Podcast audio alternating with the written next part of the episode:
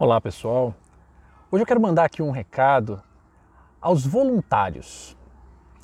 Sim, aquelas pessoas que fazem aquele trabalho que não é forçado, que só depende da sua própria vontade, que não precisam ou não esperam nenhum tipo de remuneração, que agem por vontade, por desejo de fazê-lo.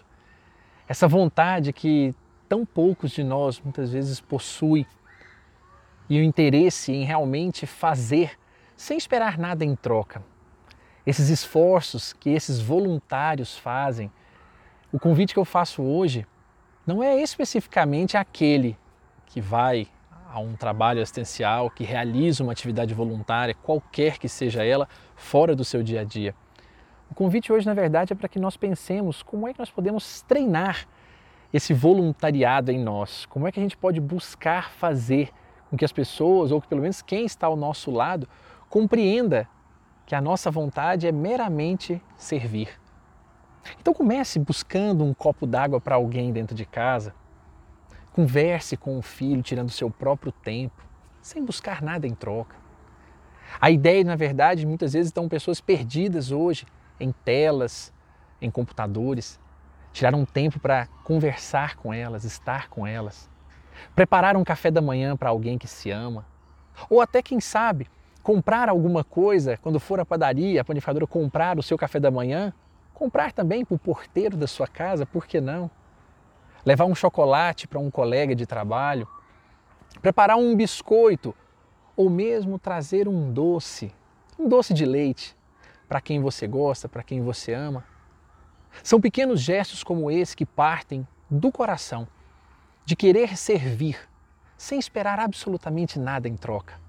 Querer fazer algo por alguém, arrumar uma cama, não porque tenho que arrumar, mas porque me sinto feliz por arrumar.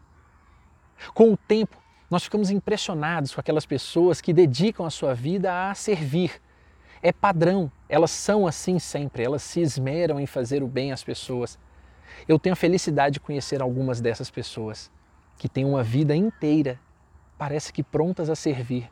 Trabalham, são remuneradas pelos seus ofícios, fazem as suas coisas, mas sempre conseguem um tempo para poder voluntariamente fazer o bem, encostar em alguém, chegar em alguém, fazer alguma coisa por alguém. Então, essa, essa verdadeira caridade, né, essa forma real de fazer o bem, ela surge assim, espontânea, né, de um coração que efetivamente é simpático, antes que alguém peça algo, é simplesmente entrega.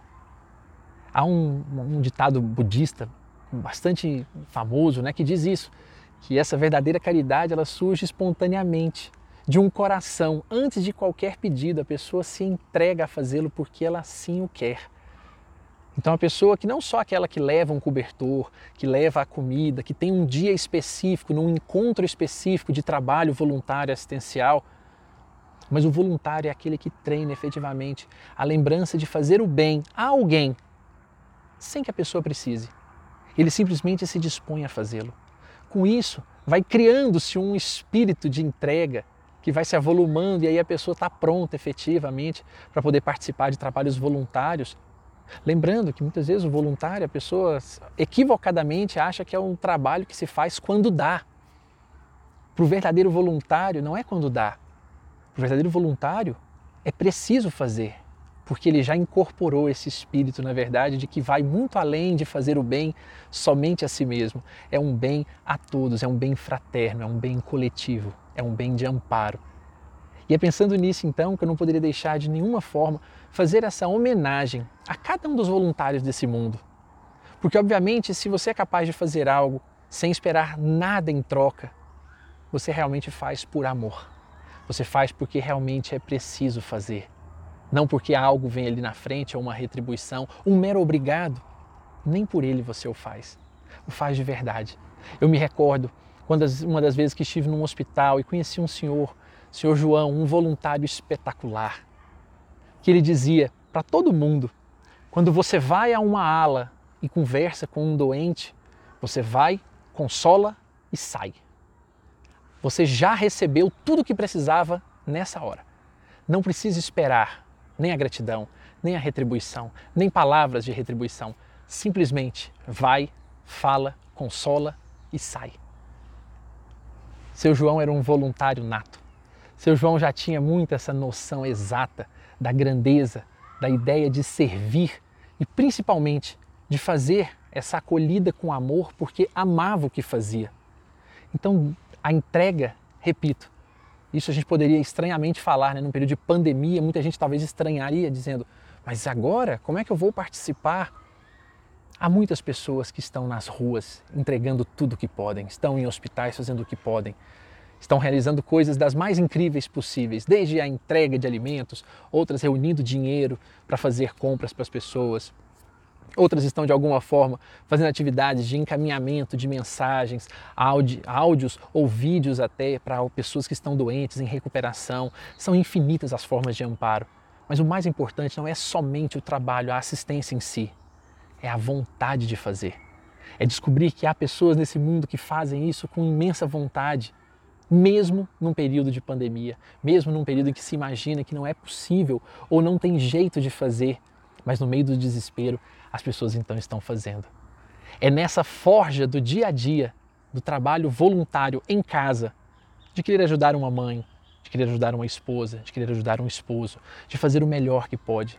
É nesse espírito que nós vamos desenvolver cada vez mais esse espírito desprega do egoísmo, que só quer o seu próprio bem-estar. Se eu estiver bem, está tudo certo e ninguém mais precisa estar bem. O voluntário não consegue se ver assim. O voluntário sempre espera que as pessoas ao seu redor também estejam bem e trabalha por isso, trabalha incansavelmente. Seja fazendo uma oração por alguém que precisa, seja enviando alguma coisa material a alguém que precisa. Que nós possamos então imaginar que quando passar essa pandemia, quanto mais tivermos forjado no dia a dia esse espírito de assistência, que seja uma mera ligação ou um mero buscar um copo d'água, como já dissemos aqui, que nós possamos voltar e outras pessoas ingressarem ainda mais em trabalhos voluntários daí para frente, tornarem as, os trabalhos assistenciais voluntários ainda maiores e com maior espírito de responsabilidade, porque vamos ter sentido o gosto e o prazer de fazer por amor e não porque tem que fazer. Minha filhinha dizia, de tanto ouvir que tem que fazer isso, tem que fazer aquilo, tanto minha filha quanto meu filho acharam que tem que era uma palavra única tem que. Papai, tem que ir para a escola? Ah, então tá, tem que. Como se fosse uma única expressão. E nós ríamos muito daquilo. Para o voluntário, não existe o tem que. Ele vai porque realmente se dispõe. E eu deixo aqui como última palavra e homenagem a cada um desses que se empenha em fazer esse bem imenso ao mundo, porque não faz só a si. Como já disse o João, ao fazer, já recebe a paga na entrega do que faz. Seja uma palavra, uma oração, uma leitura, um dinheiro, um alimento, um, um agasalho, tanto faz. Mas uma alma que teve nesse mundo e que certamente foi uma voluntária de coração imenso, irmã Dulce, quando dizia de forma muito singela: sempre que puder, fale de amor e com amor para alguém. Sempre que puder, fale de amor e com amor para alguém faz bem aos ouvidos de quem ouve e à alma de quem fala. Voluntários, muito obrigado por existirem. Que vocês possam continuar transformando o mundo no silêncio que o fazem. Um dia, certamente, as notícias do trabalho de cada um de vocês há de se tornar, há de se tornarem muito maiores e muito mais divulgadas do que as notícias que nós ouvimos hoje nos meios de comunicação. Um forte abraço e tudo de bom para todos nesse grande momento em que nós precisamos tornar, sem dúvida, a nossa vida um tanto mais doce. Um abraço, pessoal.